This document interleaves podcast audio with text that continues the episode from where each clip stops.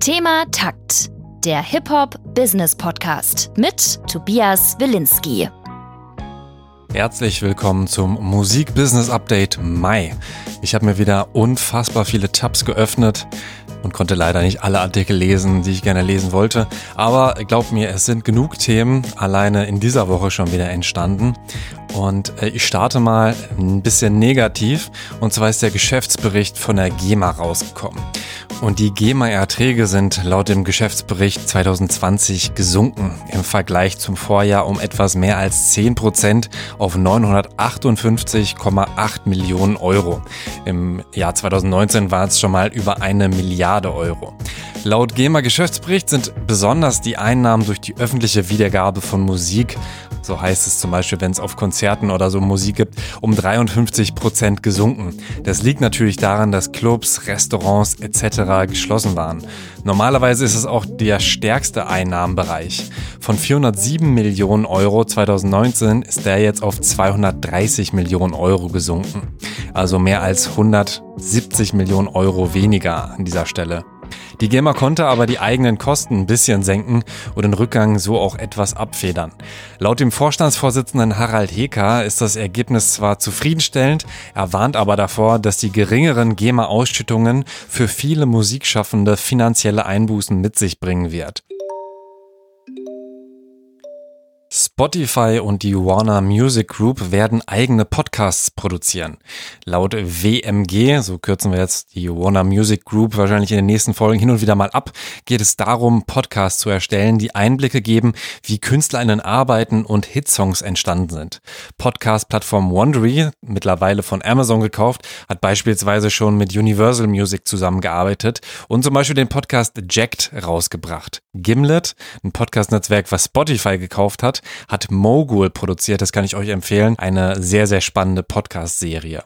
In letzter Zeit sehe ich aber auch immer mehr Musik-Podcast-Produktionen, gerade bei Spotify. Ich bin gespannt, wie sich das entwickelt, glaube aber, dass es hier in den nächsten Jahren sehr viele aufwendige Produktionen geben wird. Wir bleiben bei Spotify. Spotify hebt die Abo-Preise. Ich habe es im Musikbusiness Update schon prophezeit, hätte aber nicht gedacht, dass es so schnell gehen würde. Aber bevor ihr euren Spotify-Account jetzt panisch kündigt, es betrifft nicht jedes Abo. Erstmal geht's um Premium Duo, Familienabos und das Preismodell für Studierende. Spotify hebt die Preise auch nur in UK und Europa. Studierende in Europa müssen dann ab jetzt 1 Euro mehr zahlen, statt 4,99 5,99. Duo steigt auch um 1 Euro auf 12,99.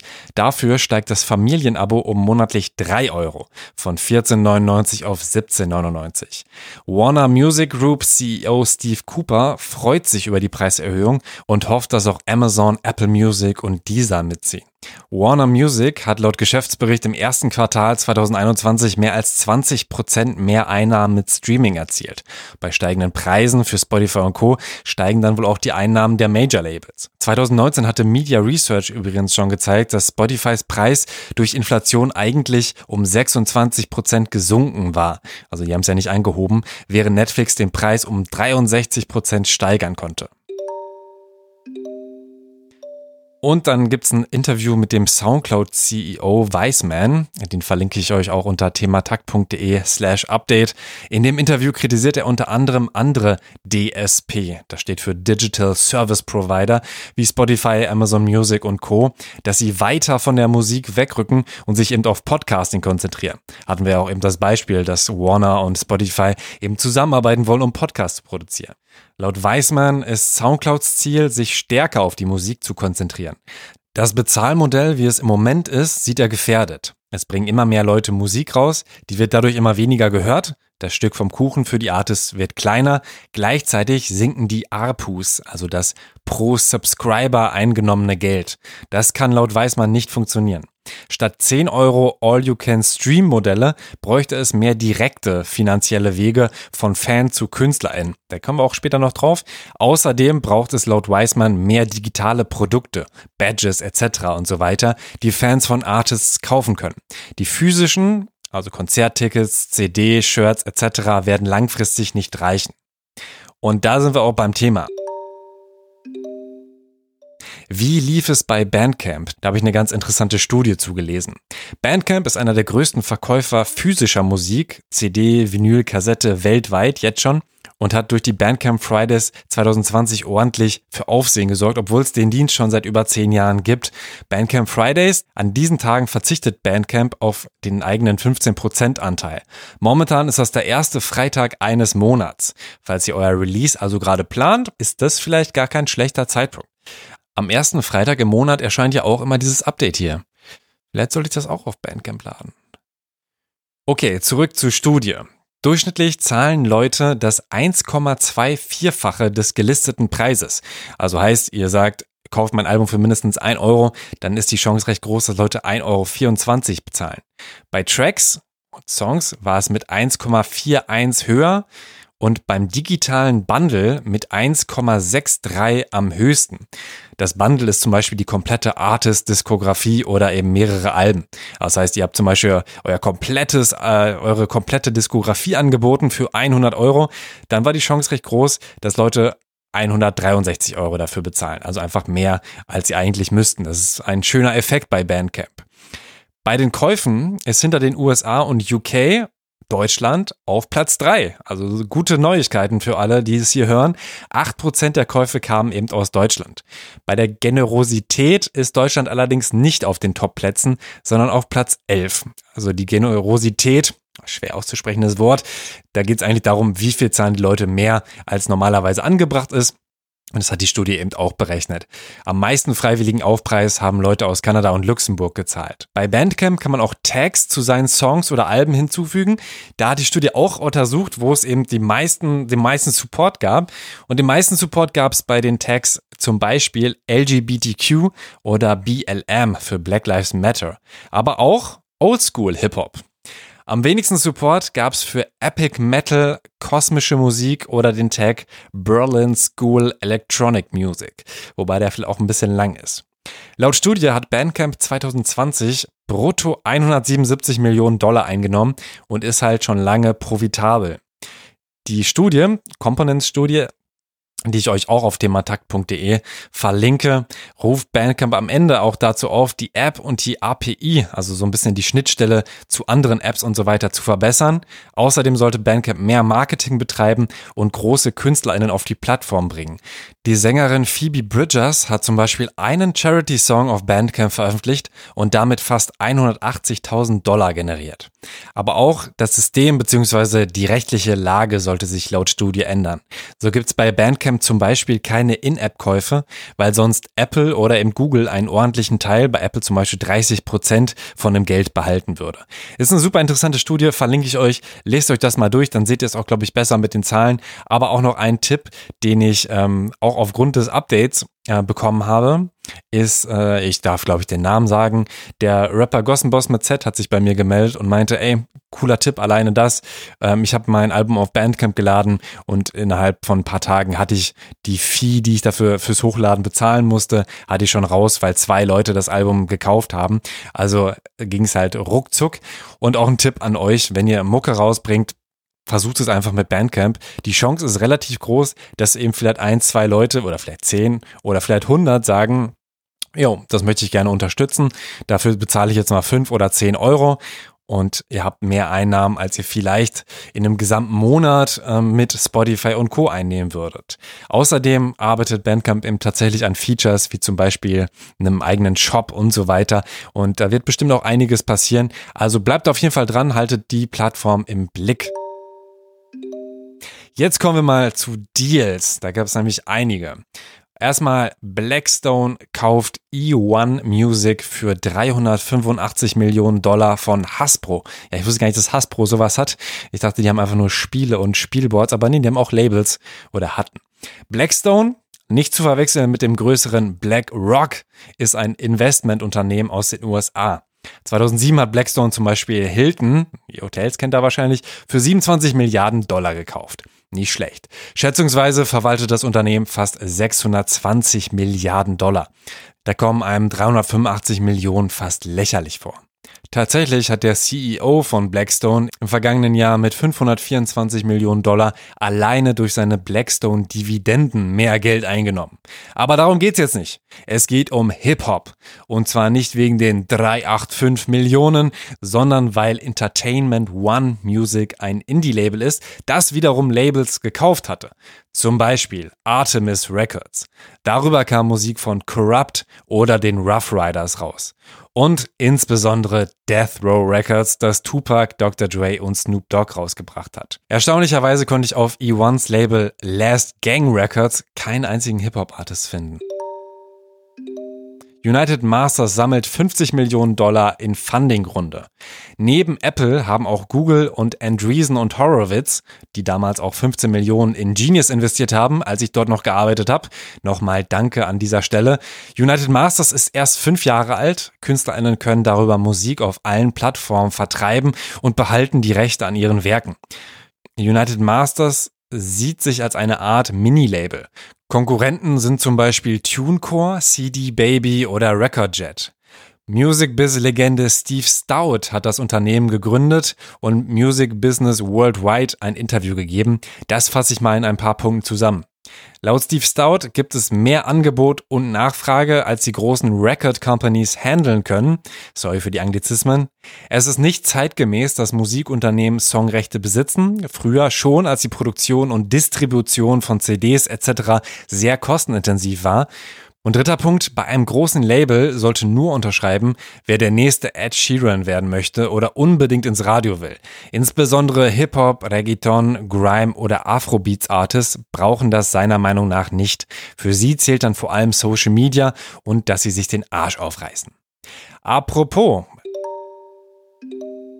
Danny Bokelmann wird Nachfolger von Cool Savage und startet als A&R Director GSA also Germany, Switzerland, Austria, bei iGroove. iGroove ist auch ein Musikvertrieb, so wie United Masters ungefähr, aber aus der Schweiz. Cool Savage bleibt Anteilseigner bei iGroove und Danny Bokelmann bleibt seinem eigenen Label Wolfpack Entertainment erhalten. Was ändert sich aber und warum hat Danny die Position angenommen? Das hat er mir per Sprachnachricht beantwortet. Hey Tobi, schön von dir zu hören. Äh, vielen Dank für die Glückwünsche für die neue Stelle bei iGroove die eine Ergänzung zu unserem aktuellen Angebot für die Künstler ist. Also neben dem, was wir ohnehin bei Wolfpack machen, Labelarbeit, Management, Verlagsarbeit, äh, sind wir jetzt als als Vertrieb auch noch äh, äh, umtriebig, sage ich jetzt mal. Ähm, aber natürlich nicht äh, selbstbestimmt, sondern da äh, müssen wir uns schon ähm, mit jemandem zusammentun. Und die Jungs von iGroove bieten einen unheimlich fairen und äh, sehr, sehr visionären Service, ähm, haben viele Dinge entwickelt, die im Musikbusiness Sinn machen, die vorher gefehlt haben, die einfach eine selbstbestimmte und, ähm, so wie ich finde, finanziell extrem faire Verwaltung der eigenen Rechte und ähm, äh, Inhalte ermöglicht, das für mich quasi ein No-Brainer war, äh, obwohl wir auch mit anderen Firmen geredet haben äh, über dieses Vertriebsthema, war es am Ende quasi eindeutig, dass wir sagen, wir arbeiten da mit iGroove zusammen. Und iGroove hat auch richtig Bock auf uns gehabt und wir haben gesagt, alles klar, wir können unsere Kapazitäten ähm, salopp gesagt aufteilen und äh, machen die Hälfte der Zeit das, was wir schon immer gemacht haben. Als Wolfpack und die andere Hälfte arbeiten wir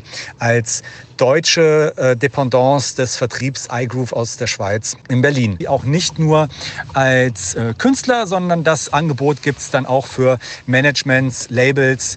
Ähm, also da werden sehr, sehr, sehr geile Services äh, angeboten. Es gibt auch eine ähm, Abrechnungsprognose, wo anhand von Algorithmen und bisherigen Daten eine Hochrechnung bis sogar äh, zwölf Monate in die Zukunft erstellt werden kann. Ähm, je größer dein Backkatalog, desto einfacher lässt sich das errechnen. Äh, das ist natürlich auch super krass. Und was dann noch ähm, in der Pipeline ist, äh, wird noch für weitere, äh, für weiteres Aufsehen sorgen. Also seid sehr gespannt. Klar, dass ich jetzt äh, in der Position, in der ich bin, irgendwie natürlich auch äh, die ganze, dieses ganze Konstrukt bewerbe.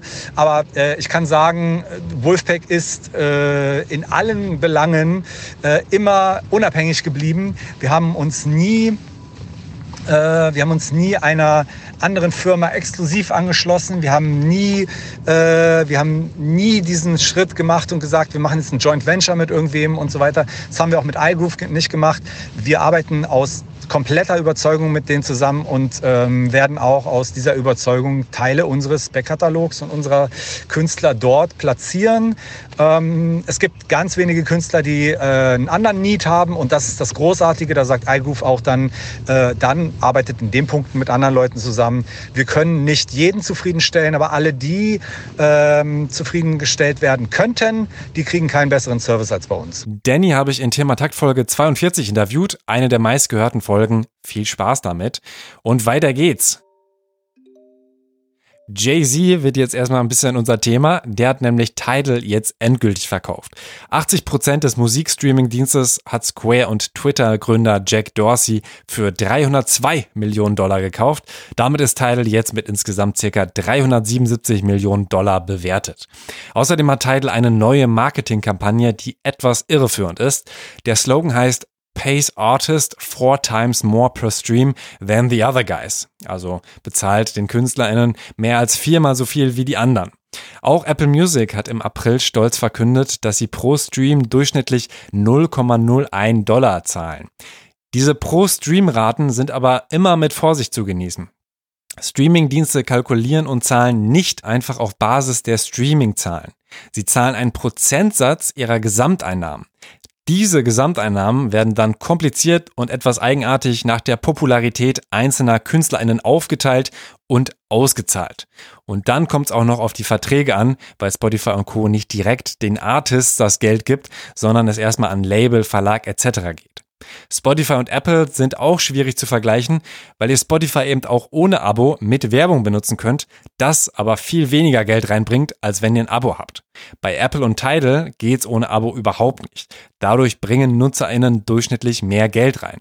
Die Pro-Stream-Rate wird außerdem dadurch beeinflusst, wie viel ihr streamt.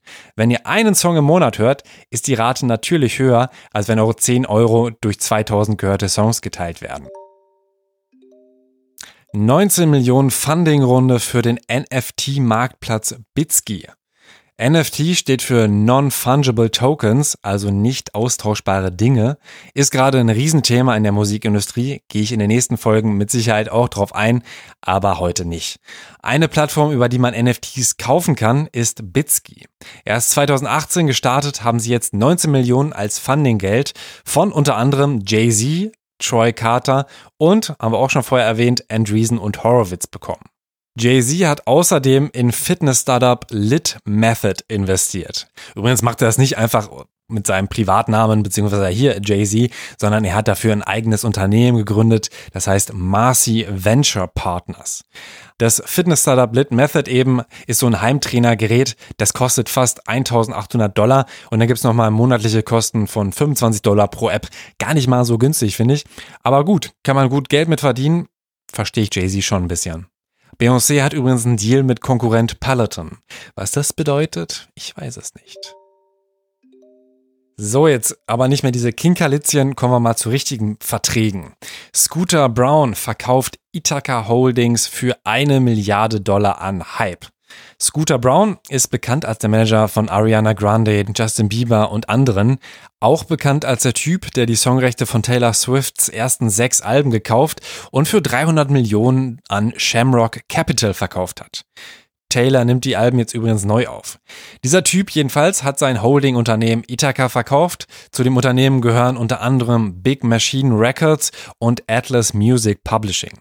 Hype hieß vor kurzem noch Big Hit Entertainment und ist das südkoreanische Unternehmen, das unter anderem hinter der K-Pop-Gruppe BTS steht. Mit dem Kauf möchte Hype besser in Amerika und dem Rest der Welt Fuß fassen. Hype ist riesig, logisch, wenn es für eine Milliarde shoppen gehen kann. Im ersten Quartal 2021 konnte Hype die Einnahmen im Vergleich zum Vorjahr um 29 Prozent, also fast ein Drittel, steigern auf 161 Millionen Dollar. Weiter geht's mit den Investments. Dieser hat in die Konzertstreaming-Plattform Dreamstage investiert. Der Betrag ist nicht bekannt. Da gibt's aber ziemlich viel Konkurrenz. Live Nation zum Beispiel hat die Plattform Veeps gekauft und will 60 Venues mit Kameras ausstatten. Sony Music hat in Maestro investiert und Universal Music in die Plattform When You Live. Ich glaube, das spricht man so aus. Warner Music hat jetzt erst Anfang Mai in die virtuelle Konzerteplattform Wave investiert. Das ist eine sehr, sehr große Anzahl an Konkurrenz. Ich bin gespannt, welche Plattform sich in den nächsten Jahren durchsetzen kann. Auch noch eine kurze Notiz. Sony Music hat nochmal in Epic Games investiert. Das hatte ich schon in dem Musikbusiness Trend 2021 thematisiert. Epic Games macht unter anderem, Epic Games hat unter anderem das Spiel Fortnite entwickelt. Abschließend kommen wir noch zu ein paar Kooperationen.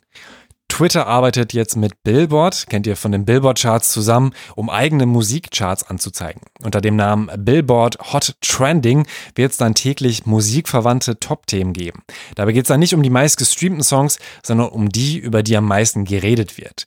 Twitter hat außerdem ein paar Content-Deals eingetütet, unter anderem mit Genius. Zu der Verified-Serie soll es dann zum Beispiel Twitter QAs und Umfragen geben.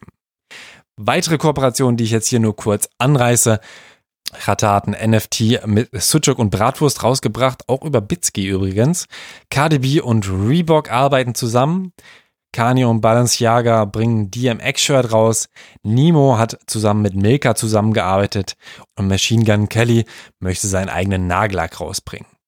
Ja, das war's auch schon erstmal. Mit diesem Musikbusiness-Update war gut gefüllt. Man könnte noch über sehr, sehr viel mehr reden, man könnte noch sehr viel mehr vertiefen. Gebt mir gerne Feedback. Worüber wollt ihr mehr erfahren? Wie schätzt ihr verschiedene Trends ein? Wollt ihr selbst nochmal ausführlich über ein Thema reden? Seid ihr zum Beispiel Experte für irgendwas? Dann haut mich einfach an, at Thematakt auf Instagram oder irgendwo und schickt auch gerne Sprachnachrichten mit euren Fragen. Das ist vielleicht eine Rubrik, die ich jetzt gerne mal äh, einführen würde, dass ihr irgendwelche Musikfragen, Musikbusinessfragen raushaut und ich äh, die versuche zu beantworten. Und ich spiele dann hier das Audio und dann hat man hier so ein schönes Mini-Interview ja, das war's auch schon. Ich hoffe, euch hat auch diese Folge gefallen. Ich hoffe, ihr abonniert den Thematakt Podcast überall, wo es Podcasts gibt. Und ähm, ah, was ich noch gar nicht erwähnt habe, herzlichen Glückwunsch an Sierra Kid an dieser Stelle. Der ist nämlich auf 1 gechartet mit seinem Album Nauso und sein Kollege Edo Saya auf der 2. Mit Sierra Kid habe ich ausführlich in Thematakt Folge 56 über seine Management-Tätigkeiten gesprochen. Sehr, sehr interessantes Interview. Zieht euch das auch gerne rein. Ansonsten überall folgen, überall abonnieren. Auch den Thematakt Newsletter unter thematakt.de slash Newsletter. Da bekommt ihr ein paar der Neuigkeiten schon ein bisschen früher. Folgt auch gerne dem Talk This Way Podcast. Da haben wir zuletzt Papke interviewt und gönnt euch das Album von Syllables Bill Okapi. Das ist seit heute draußen. Keine Werbung. Also, mein Name ist Tobias Wilinski. Das war das Thematakt Musik Business Update Mai. Vielen Dank fürs Zuhören und bis bald. Thema Takt, der Hip-Hop Business Podcast mit Tobias Wilinski.